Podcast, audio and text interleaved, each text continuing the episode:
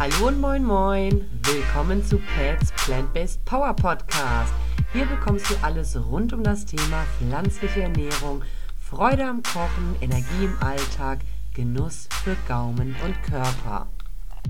Hallo und herzlich willkommen zu einer neuen Folge von Pets Plant-Based Power Podcast. Heute geht es in Runde 2 mit dem Interview mit Emily Gnilka. Wir hatten bereits letzte Woche Teil 1 des Interviews hochgeladen. Da hatte die Emily Gnilka sich bereits vorgestellt, hat einmal erzählt, was der Auslöser war, warum sie vor einem halben Jahr angefangen hat, sich vegan zu ernähren. Wie hat sie dann angefangen, das Ganze in ihren Alltag zu integrieren als dreifache Mutter, selbstständige Ehefrau im Homeoffice und auch als einzige Veganerin in der Familie. Ja, und da hat sie also im Grunde erstmal diese ganze Übergangsphase beschrieben und ihre ersten Learnings preisgegeben. Und ja, wer diese Folge nicht gehört hat oder so ein bisschen die Verbindung zu dem heutigen Teil finden möchte, der hört sich ganz unbedingt auch Teil 1 des Interviews an. Ja, ich werde das direkt jetzt nahtlos anbinden, das Interview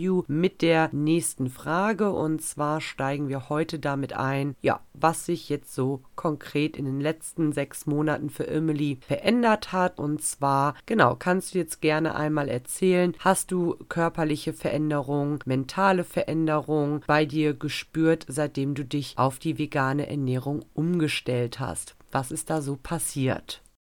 Hm, nee, ich beschäftige mich schon sehr lang mit der Persönlichkeitsentwicklung und also würde ich sagen, jetzt von der inneren Einstellung hat sich nicht sehr viel geändert. Ich lese gerade ein anderes Buch, der sehr augenöffnender ist. Ich glaube, die heißt Kurze Geschichte der Menschheit. Und ja, ich denke halt immer, man betrachtet die Industrie und die ganze jetzt anders, weil natürlich, wenn ich an allen diesen Tierstellen, was bei uns jetzt im Dorf und umherum gibt. Das sind große Arbeitgeber, aber diese Menschen könnten ja genauso gut was anderes arbeiten. Also das ist halt einfach eine riesige Industrie da. Und ich komme ja aus Finnland, da ist die Milchlobbyismus unfassbar. Also in Finnland wächst jeder quasi mit Milch auf, sagen wir mal so. Mhm. Und ich, meine Hoffnung natürlich am Anfang war, dass jetzt, wenn ich mich pflanzlich ernähre, dass ich abnehme. Aber es hat sie nichts getan. Nicht mhm. plus oder minus. Mhm. Ich esse trotzdem, ich esse trotzdem noch so viel, dass die Waage, den Waage juckt es nicht. Ja, also das finde ich ganz spannend. Ich hatte ja damals abgenommen, aber ich hatte auch auf jeden Fall Übergewicht. Das heißt, ich glaube, wenn du ein bisschen zu viel hast, dann ist es auch die Wahrscheinlichkeit höher, dass du schnell ein paar Kilo verlierst, wenn du auf einmal auch viel frischer kochst. Und was ich sagen wollte und nicht lügen, genau, dass du jetzt weder zugenommen hast noch abgenommen hast, ist ja erstmal grundsätzlich auch gut, auch wenn du gehofft hast abzunehmen, weil das zeigt ja auch, du kannst dich gar nicht nur von Möhrchen und Salat ernähren. Das zeigt wirklich, die vegane Küche ist so vielfältig vielfältig, hat alles von süß bis herzhaft deftig zu bieten, dass man nicht automatisch äh, ganz viel Fett und Muskelmasse von heute auf morgen verliert, weil man nur noch sehr Lädchen knabbern kann. Das ist ja irgendwie wichtig zu verstehen. Genau. Ja. Super.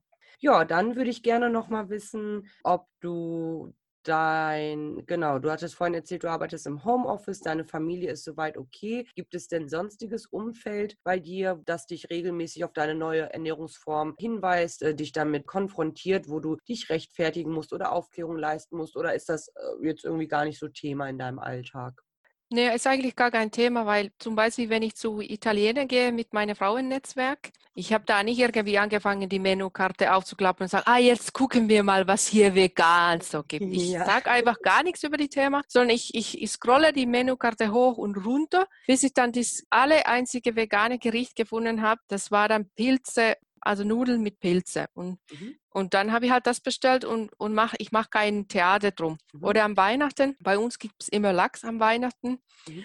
Und wir, wir wohnen in einem Mehrgenerationenhaus. Ich habe dann auch nicht meine Schwiegermutter angefangen, am Weihnachtsdienst zu sagen, dass ah, diesen Weihnachten esse ich habe keinen Lachs mehr, mhm. sondern ich habe einfach meinen Teller voll gemacht mit den anderen leckeren Sachen, habe keinen Ton gesagt und vermutlich hat sie nicht mal mitbekommen, dass ich keinen Lachs gegessen habe. Ja, verstehe ich. Das habe ich auch schon ganz oft in meinem Leben so gemacht, dass man das gar nicht groß thematisiert hat und einfach gesagt hat, hey, man muss das jetzt gar nicht so auseinanderpflücken, sondern ich bestelle mir jetzt etwas äh, und ich zum Beispiel liebe auch auch Pilze und ich finde so eine Pilzsoße total grandios. Das können auch gebratene Pilze sein, da muss kein, keine Sahne drin sein. Auf jeden Fall, genau, dass man es einfach für sich bestellt oder hätte man jetzt irgendeine Intoleranz, Laktoseintoleranz und sagt so, hey, ich hätte gern den Salat ohne Feta, dann wird das ja auch keiner total krass hinterfragen und thematisieren. Man bestellt sich einfach einen tollen Salat ohne Feta. Punkt. Also Ne? Ja. Muss man ja jetzt nicht am Tisch dann so von beiden Seiten nicht. Weder als Veganer musst du da nicht drauf rumreiten, noch als, sag ich mal, Allesesser muss man das jetzt auch nicht so zerpflücken. Warum bestellst du dir denn da jetzt den Feta nicht mit oder so? Das ist schade, dass das, also ich finde es das super, dass das bei dir gar nicht so ein Thema ist, aber leider ist das bei vielen Menschen ein Thema und deswegen erschwert es denen auch den Einstieg.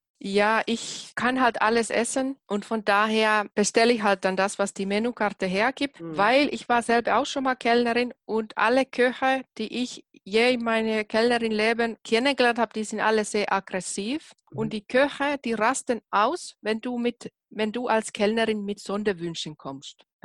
Und deswegen habe ich so viel Mitleid mit jeder Kellnerin, dass ich mache in meinem Leben nie irgendwelche Sonderwünsche, sondern ich bestelle das, was die Karte hergibt. Und ich war einmal sogar in einem Schickimicki-Restaurant in Wiesbaden mit neuen Leuten und die waren sehr raffiniert. Die haben sich einfach einen Salat bestellt, so diese ganz normale Gartensalat. Und dann haben die von Handtasche ihre Sojapackungen rausgeholt. Ah. Und dann, die haben auch keine Nummer draus gemacht. Die haben einfach normale Salat bestellt und dann ihre Soja von der Handtasche drauf gemacht und alle waren zufrieden. Ja, ja, verstehe. Aber auch interessant. Das äh, erwartet man jetzt auch nicht in einem gehobenen Restaurant. Aber die Bestellung war ja trotzdem da. Es ist ja auch nicht Ziel, dass die Leute, die sich vegan ernähren oder pflanzlich ernähren, jetzt keine klassischen Restaurants mehr aufsuchen. Das ist ja nicht das Ziel dahinter. Da gibt es schon Möglichkeiten, aber ich finde den Einblick, den du uns gerade gegeben hast, als ehemalige Kellnerin total spannend. Das war mir so auch noch gar nicht klar. Also, dass die ja. Köche wollen dann eher von der Karte runterkochen. Ne? Ja,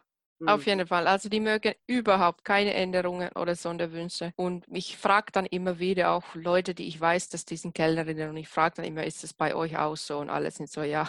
Okay. Und, und deswegen alle Zuhörer, bitte keine Sonderwünsche. Dann lieber in die Hand, dass er die eigene Tofu-Baguette und alle sind glücklich. Ja, interessant, sehr gut. Okay, ja, das heißt, angefeindet wurdest du, glaube ich, auch noch nie konkret wegen Nö. der veganen Ernährung. Ne? Das ist alles so entspannt. Das äh, freut mich total zu hören. Würdest du jetzt sagen, ja, das finde ich auch nochmal spannend, dass es dich jetzt viel mehr Zeit kostet, dich vegan zu ernähren? Oder ist das eher so, dass die, ich nenne es jetzt mal, das doppelte Kochen wegen deiner Familie dir wahrscheinlich mehr Zeit nimmt, oder?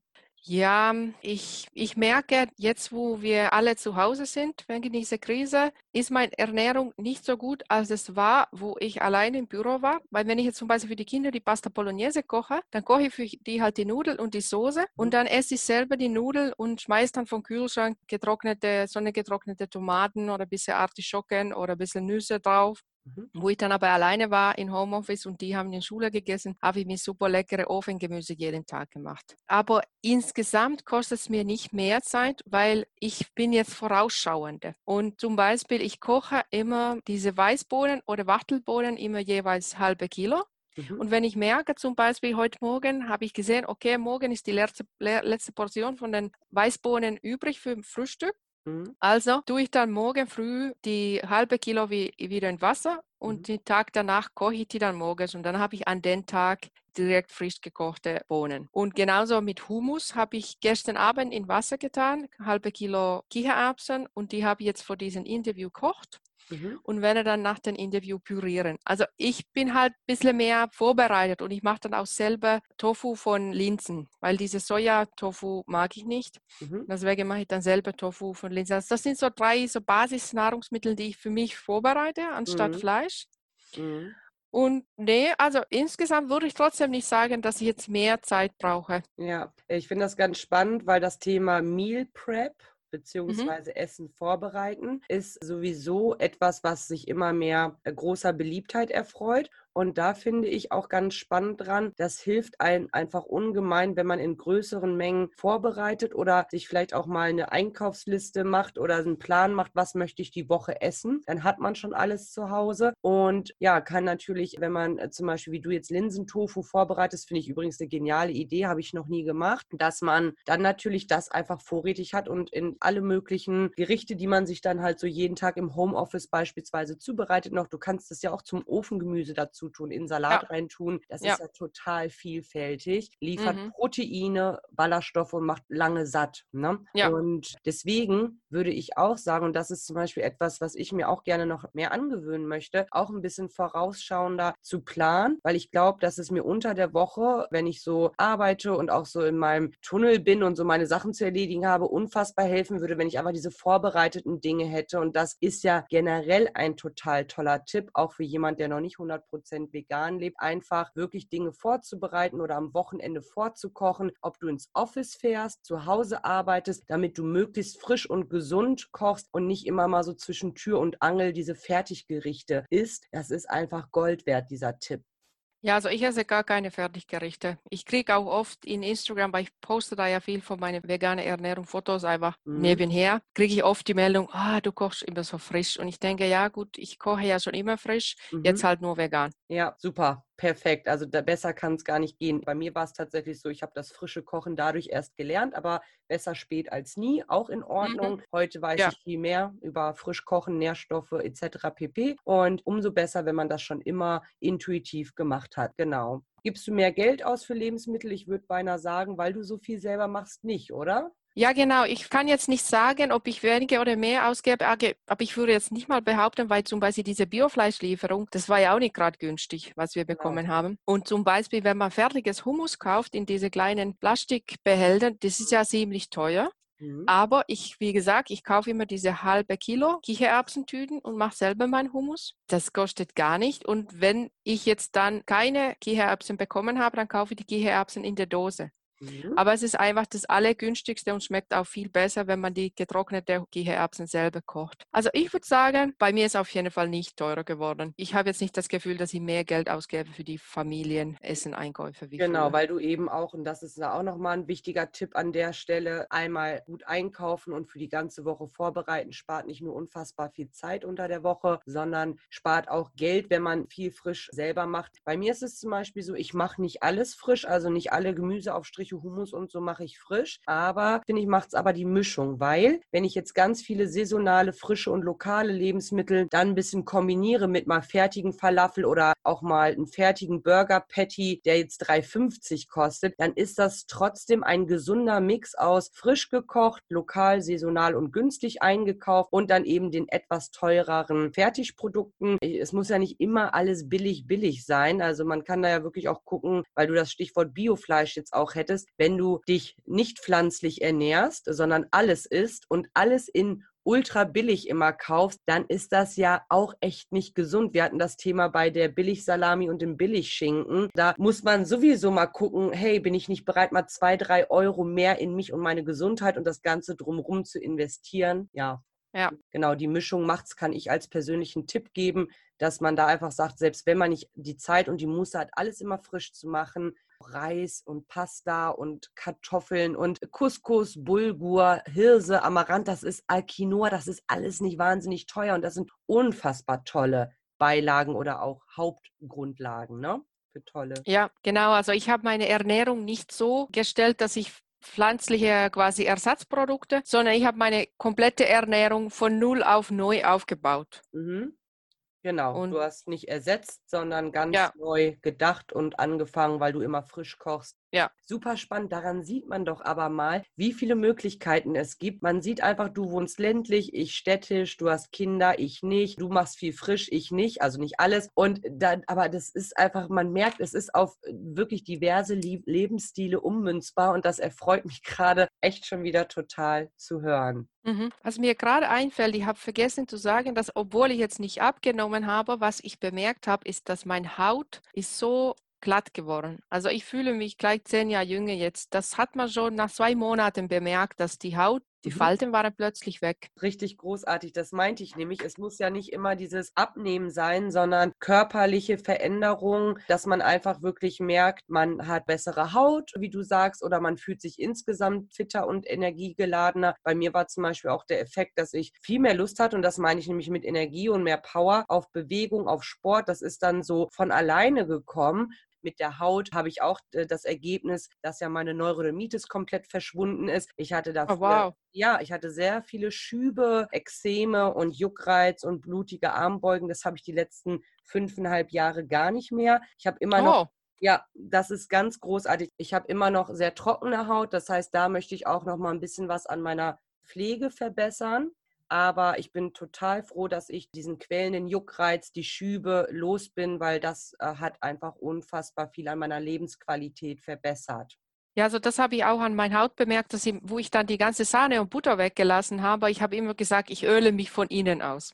So, jetzt war dann die, plötzlich die ganze Fett weg, weil vor Fett habe ich keine Angst. Und dann habe ich angefangen, immer wieder Kokosöl in mein Abendtee reinzumachen. Aber dann habe ich aber bemerkt, so oft trinke ich auch nicht Tee, das reicht nicht. Und jetzt tue ich, ich würde sagen, seit einem Monat jeden Morgen in meine Frühstücksmischung mhm. gute Löffel Kokosöl rein. Mhm. Und seitdem ist das mit dem trockenen Haut auch wieder erledigt. Genau, aber man muss halt jeden Tag dran denken, eine gute Esslöffel Kokosöl. Habe ich sowieso zu Hause, weil ich das auch ja. tatsächlich auch zum Braten manchmal oder für, für, für mein Augen-Make-up zum Abschminken nehme. Ja, zum Beispiel, ja. Weil ich esse ja jeden Morgen warme Bohnen zum Frühstück. Ja. Und da, das milzt es dann schön rein und das ist dann ganz gut so. Ja, also das mit den warmen Bohnen kann ich auch noch mal testen. Ansonsten ist ja das ganz klassische Porridge-Frühstück, was du in tausend Varianten essen kannst, natürlich auch eine mega Grundlage, um da so einen Esslöffel, sagtest du, ne? Kokosöl rein. Ja, so gute Brocken rein der Grund, warum ich wahrscheinlich auch nicht abgenommen habe, ist, dass ich esse so viel Bohnen, dass ich kriege so viel Protein. Deswegen habe ich jetzt auch nicht bemerkt, dass ich irgendwie mickriger oder schwächer geworden wäre. Genau, man muss auch dazu sagen, abnehmen wie abnehmen. Man freut sich ja vielleicht schon über ein paar Kilo Gewichtsverlust, aber wenn das nur Muskelschwund ist, weil du auf einmal keine Proteine mehr zu dir nimmst als äh, neuer Veganer, dann ist das auf jeden Fall eher kontraproduktiv. Ja, genau, und immer kreativ bleiben. Also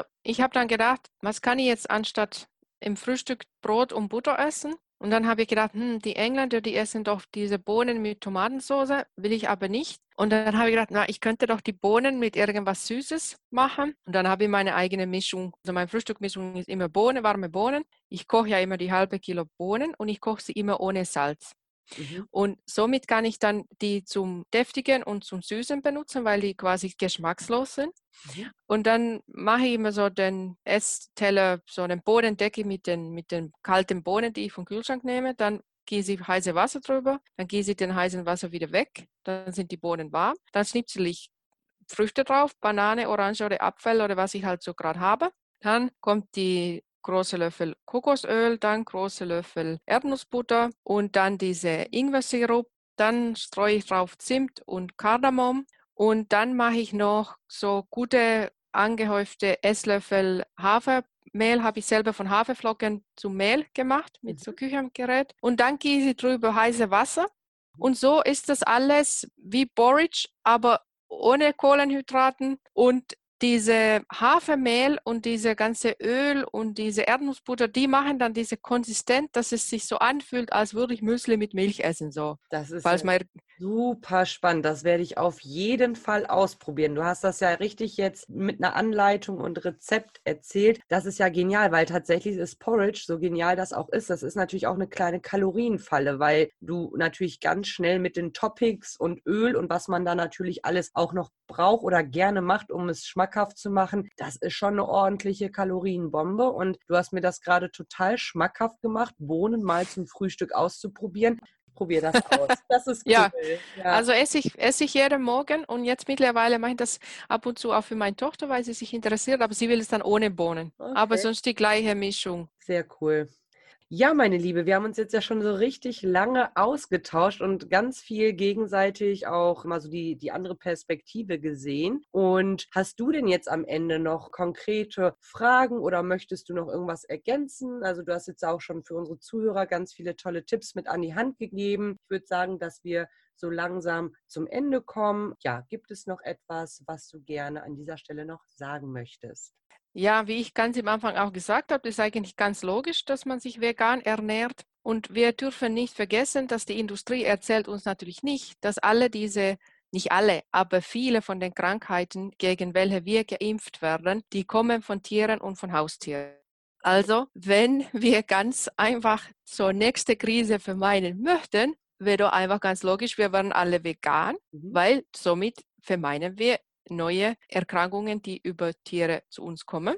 Mhm. Und es sind ganz viele. Ich habe die Liste jetzt nicht im Kopf, aber diese, was wir jetzt hier erleben, ist nicht irgendwie neu. Ja, da hast du absolut recht. Ich wollte es nicht so sagen, aber du, du hast sowas von recht. Es kommt alles durch diese äh, Situation, dass wir Menschen Tiere so behandeln und ausbeuten, wie wir es tun. Ja, und in dem Buch, was ich im Anfang auch erwähnt habe, da sagt er das auch, das dauert nicht mehr lang und kommt die Krise ist gekommen mhm. und es wird nächste kommen. Solange wir Tiere essen, so wie wir das in den Maß jetzt tun, das ist jetzt hier nicht die letzte Krise, was, ja. was mit sowas zu tun hat. Und dann war für mich auch ein Eigenöffner zu denken, dass ein Schwein ist genauso intelligent wie Hund.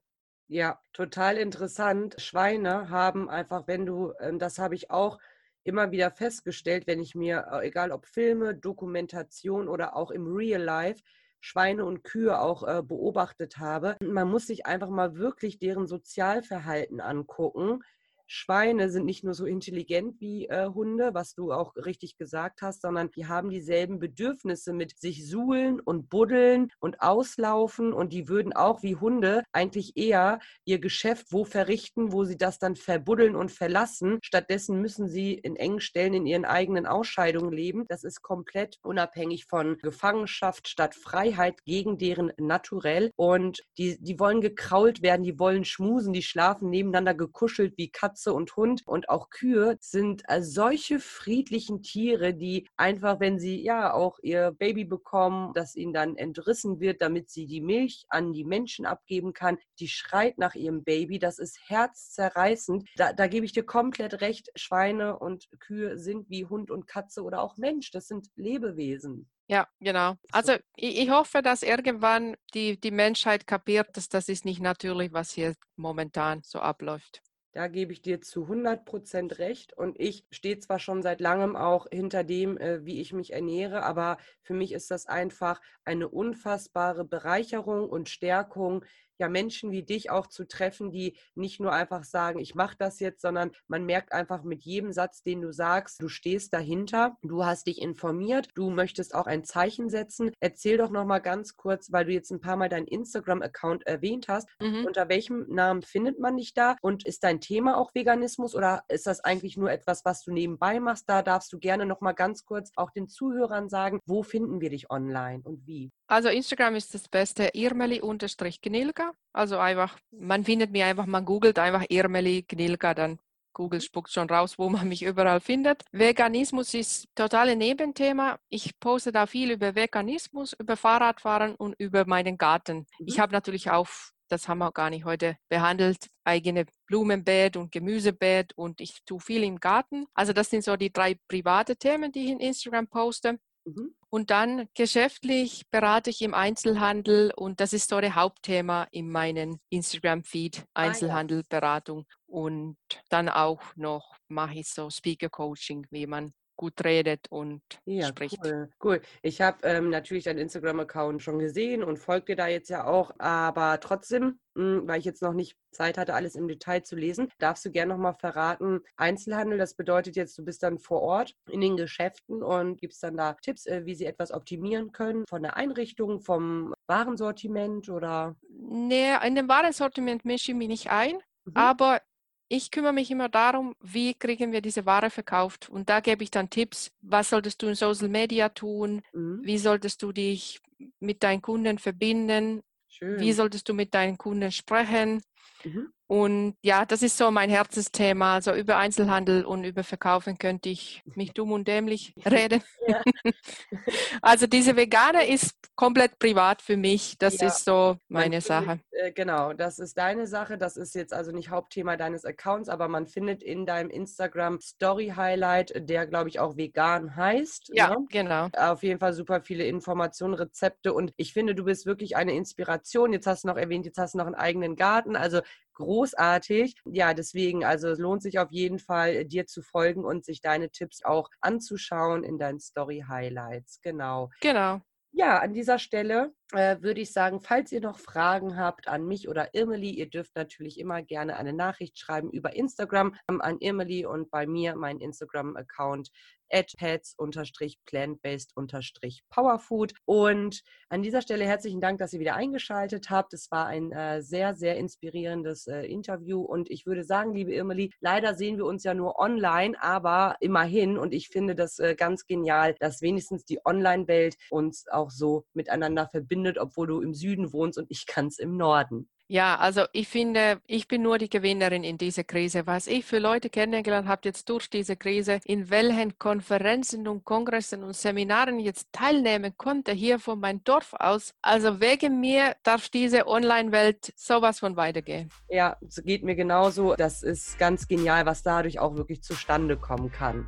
Ne? So wie ja. mit uns jetzt auch. Genau. Meine Liebe, genau. dann wünsche ich dir einen wunderschönen Nachmittag noch. Alles Liebe erstmal und dann vielen lieben Dank Dank für deine inspirierenden Worte heute. Vielen Dank. Ja, tschüss. Tschüss.